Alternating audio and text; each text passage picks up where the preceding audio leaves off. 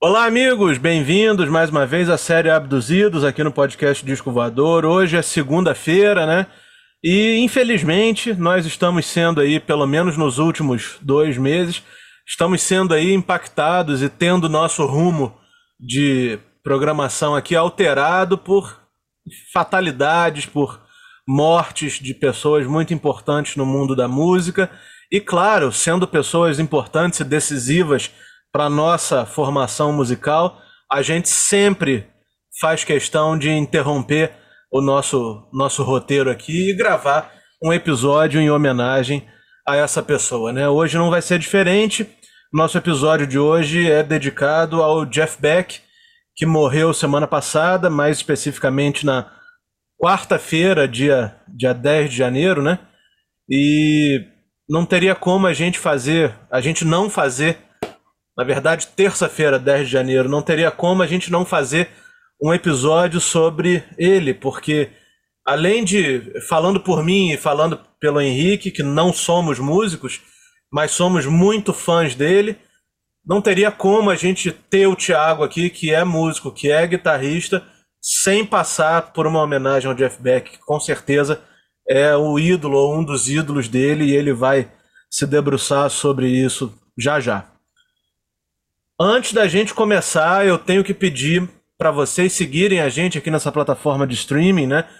Vocês já sabem, se estiverem ouvindo no Spotify, por favor, dê um pause aí e faça a sua avaliação lá, dê as suas cinco estrelas se vocês acharam que merecemos, porque isso é muito importante para a plataforma entregar nosso conteúdo para as pessoas que ainda não nos conhecem, né?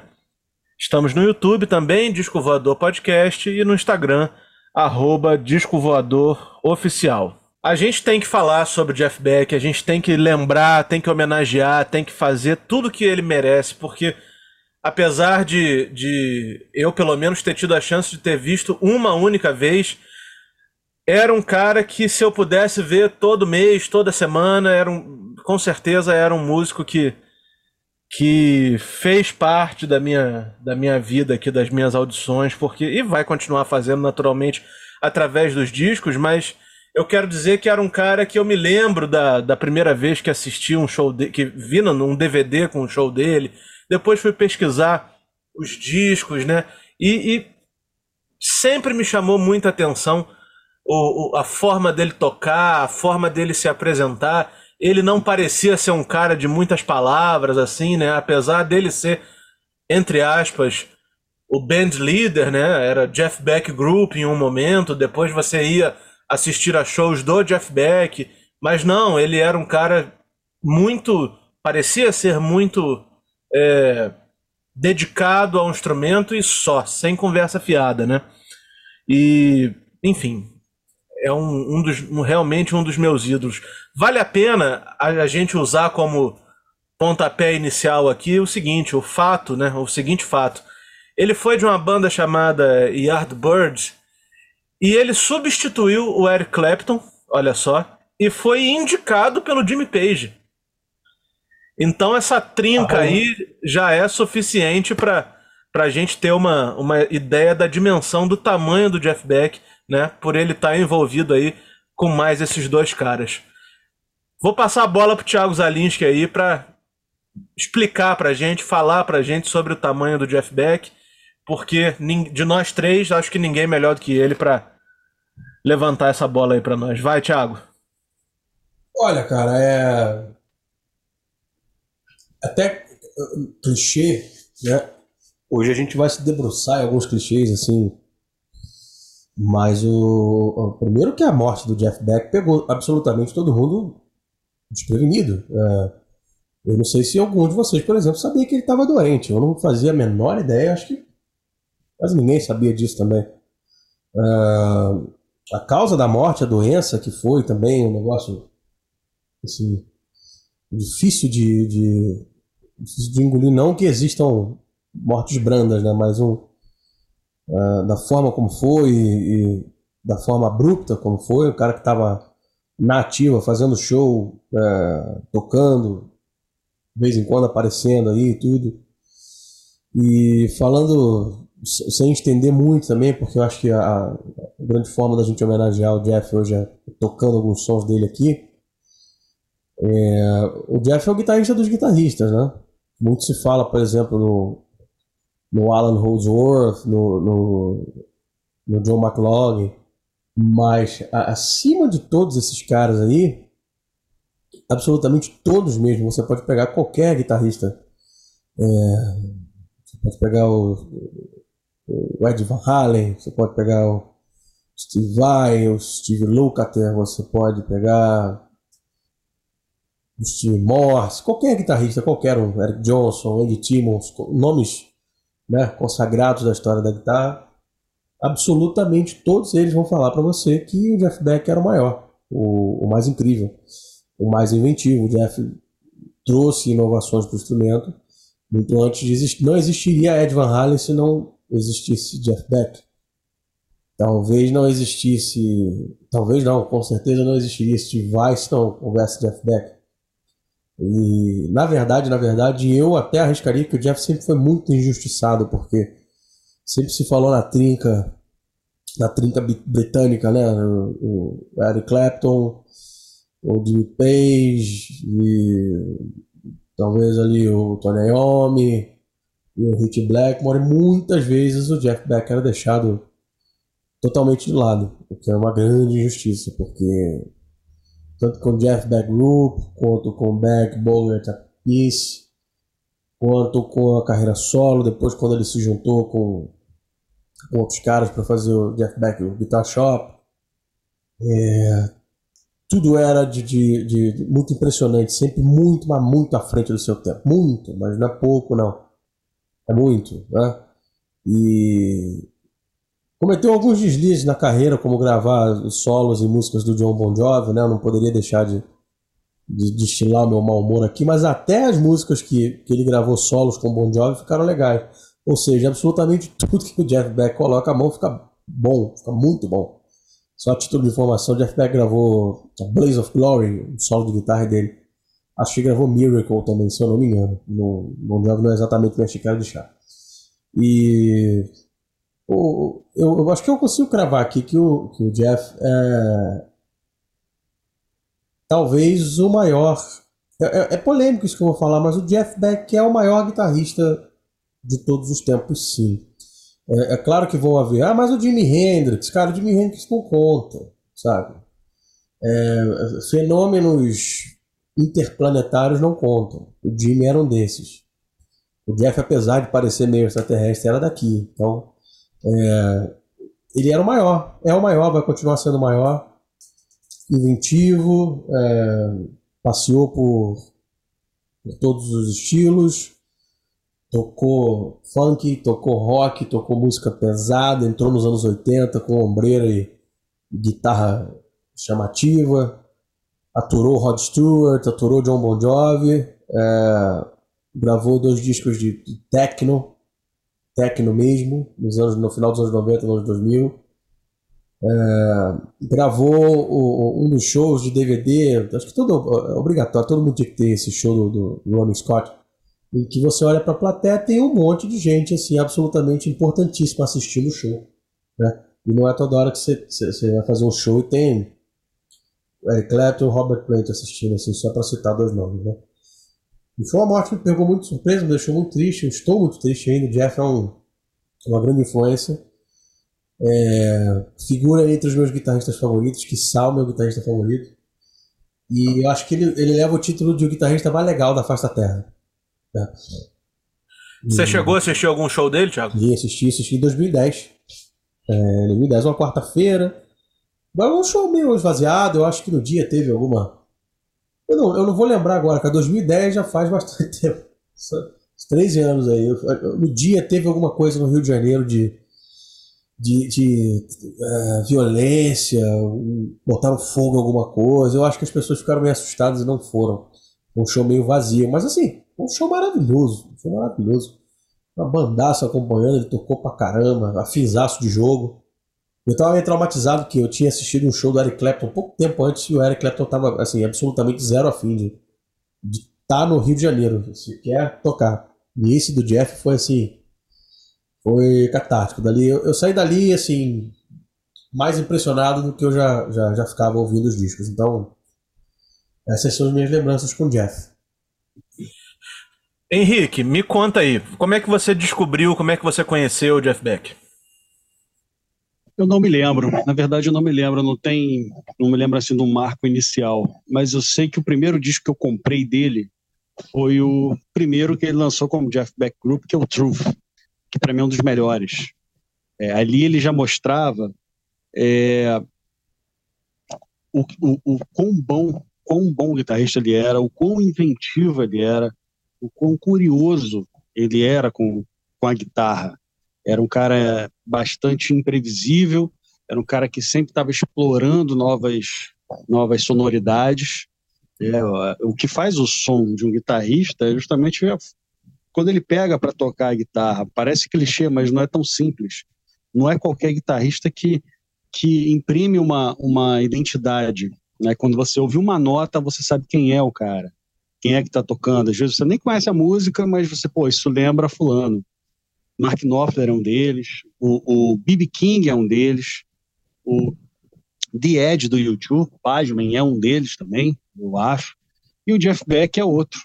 Além disso, além dele ser um cara que teve uma, conseguiu manter uma, firmar uma identidade, ele era um cara que não usava palheta, ele, ele era, era o dedo direto na corda, e isso já mudava completamente o som da guitarra que ele, do, som do, do o timbre e o som e o efeito que se fazia na, na, guitarra. E isso ele já mostrava nesse primeiro disco, Truth. A música, tem uma música nesse disco, acho que é, mostra perfeitamente isso, que é I Ain't Superstitious, Superstitious que é uma grava, regravação de um blues do Willie Dixon. E nesse disco ele bota mais peso nesses blues e tudo, é, é como estavam fazendo, como Led Zeppelin ia vir a fazer alguns meses depois, em 69, esse disco Truth é de 68.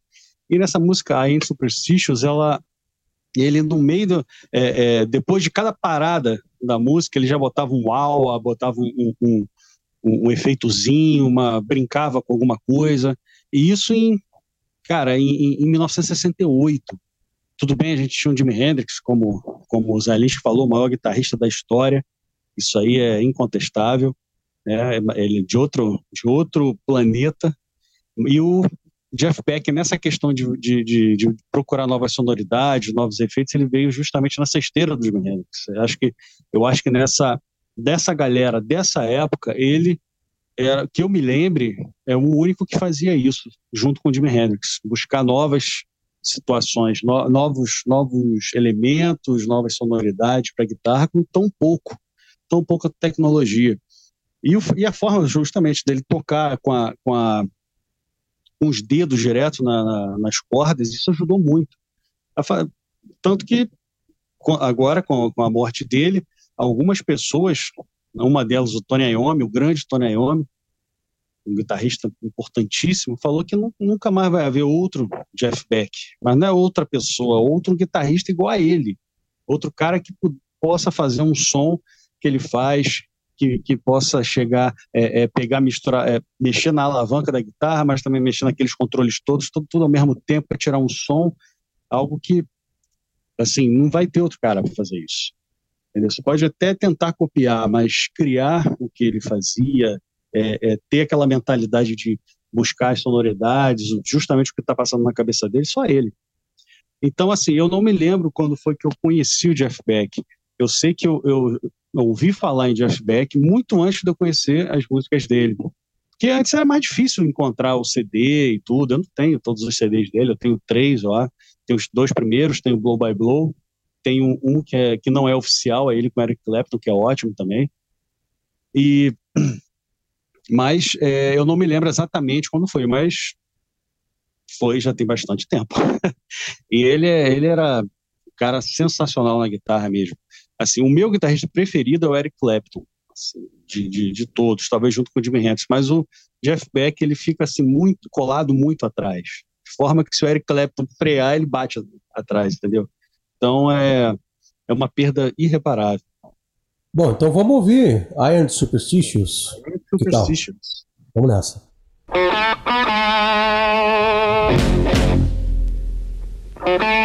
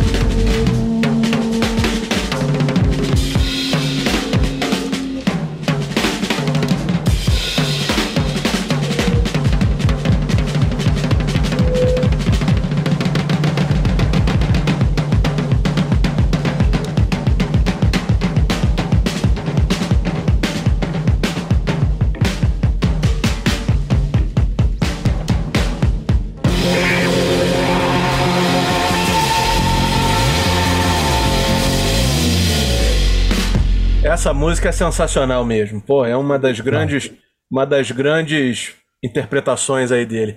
Uma outra também que eu acho que vale a pena a gente colocar pro pessoal aqui, e aí, assim que acabar de, de tocar, eu quero até pedir pro Thiago dar uma explicação mais técnica, que é a Cause We Have Ended as Lovers, né? Que eu acho uma música, assim, emocionante, uma música que não, não tem letra, mas que você consegue entender o que está acontecendo, né? O que, que pode. A mensagem que ele pode estar querendo passar, justamente pela, pela emoção, pelo feeling, né? Que, que a forma como é tocada passa. Vamos ouvir ela, um pedacinho dela aí pra gente poder curtir. Ela pode tocar toda, porque é uma música linda e vocês vão gostar.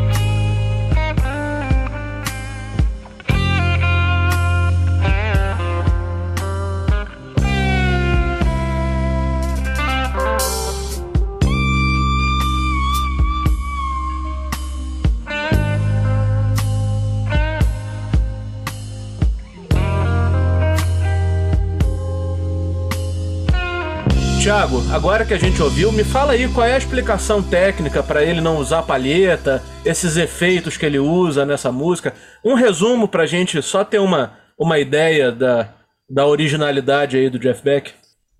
Tá. é, Essa música tem muita história, muita história, né? A gente vai, vai, vai contar um pouco dessas, das histórias que cercam essa música. Primeiro que isso é uma composição do, do Steve Wonder, é importante, importante citar isso. E, na verdade, essa música foi um, um, um pedido de desculpas do Steve Wonder pro, pro, pro Jeff, porque o Steve Wonder compôs Superstitious para ah, Superstitious, como nós conhecemos do Steve Wonder, né? Pra dar pro Jeff Beck, ó, falar, tem uma música aqui, cara, que eu compus pra você, pra você tocar, pra você gravar e tudo. Acabou que o, o, o Steve gostou tanto que ele gravou. E aí o Jeff Beck ficou meio na bronca. Pô, porra, você gravou a música. Ele, não, ah, tudo bem, mas eu vou te dar uma outra aqui. Aí você grava, é um pedido de desculpa. Na verdade, essa era uma música que o Steve tinha feito pra uma ex-esposa, ex-namorada, alguma coisa. Tanto que existe uma versão gravada com essa, com uma cantora é, é, cantando mesmo e tudo, mas assim, é, apenas informação complementar, na real, né? tecnicamente falando dessa música, nessa época o Jeff ainda usava palheta em, em grande parte da, da, execução dessa música. Essa coisa dele não usar a palheta foi começando ali. Quer dizer, ele já mesclava as técnicas, né?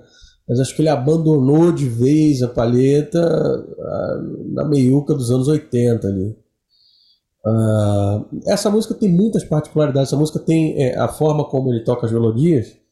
A influência é muito, é muito influenciada pelo Roy Buchanan, que é um guitarrista que ele gostava muito. Né? Que é a coisa de você tocar a nota e o volume da nota ir abrindo. Né? É um fade-in que a gente chama. É, e os bends, da forma como ele colocou, a parte da improvisação. Essa música tem vários pequenos mistérios do planeta, assim, porque tem uma hora que ele, ele o som de guitarra dessa música, muito provavelmente ela foi gravada com uma Telecaster, uma guitarra Telecaster, tá?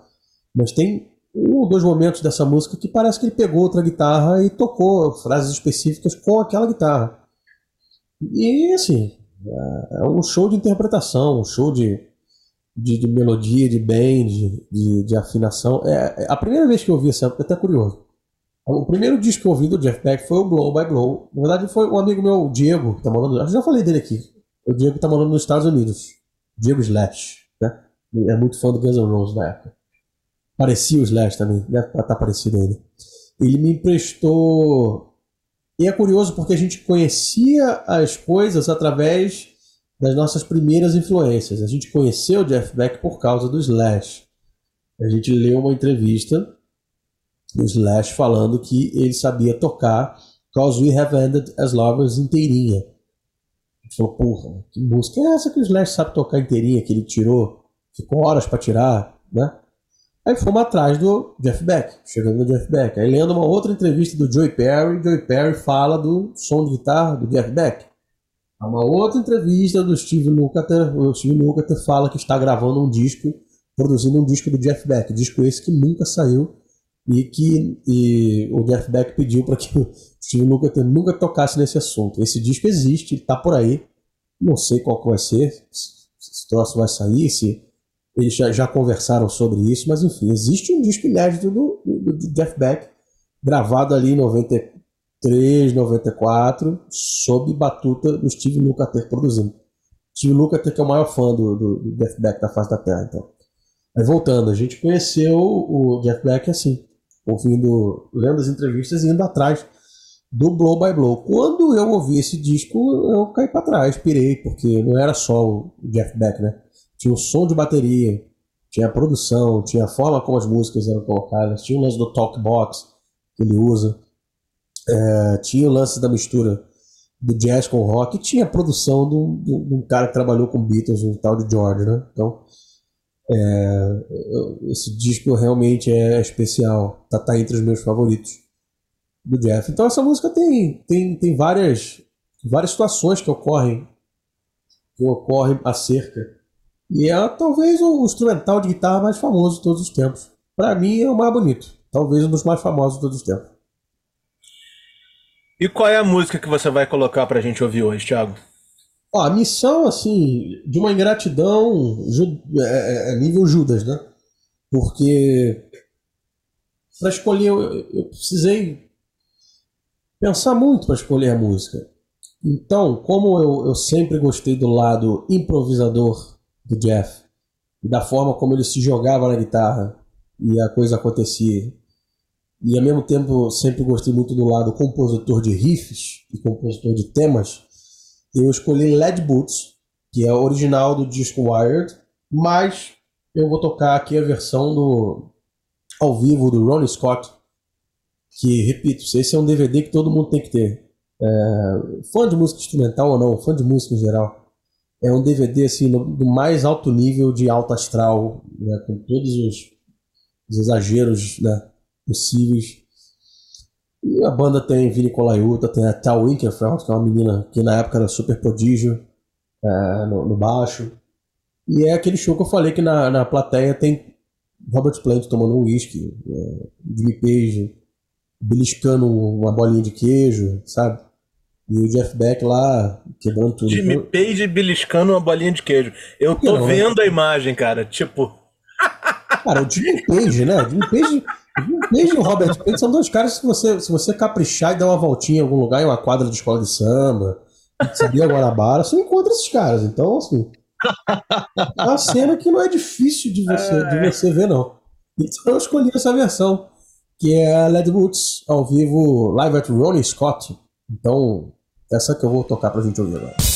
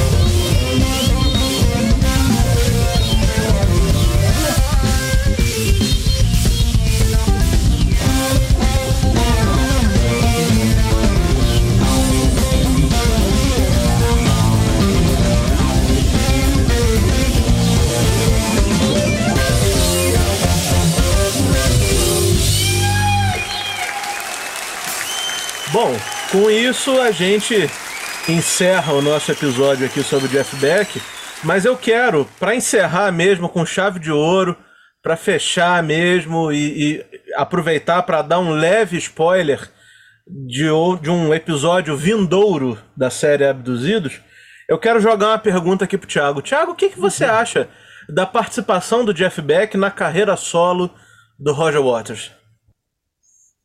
Ah,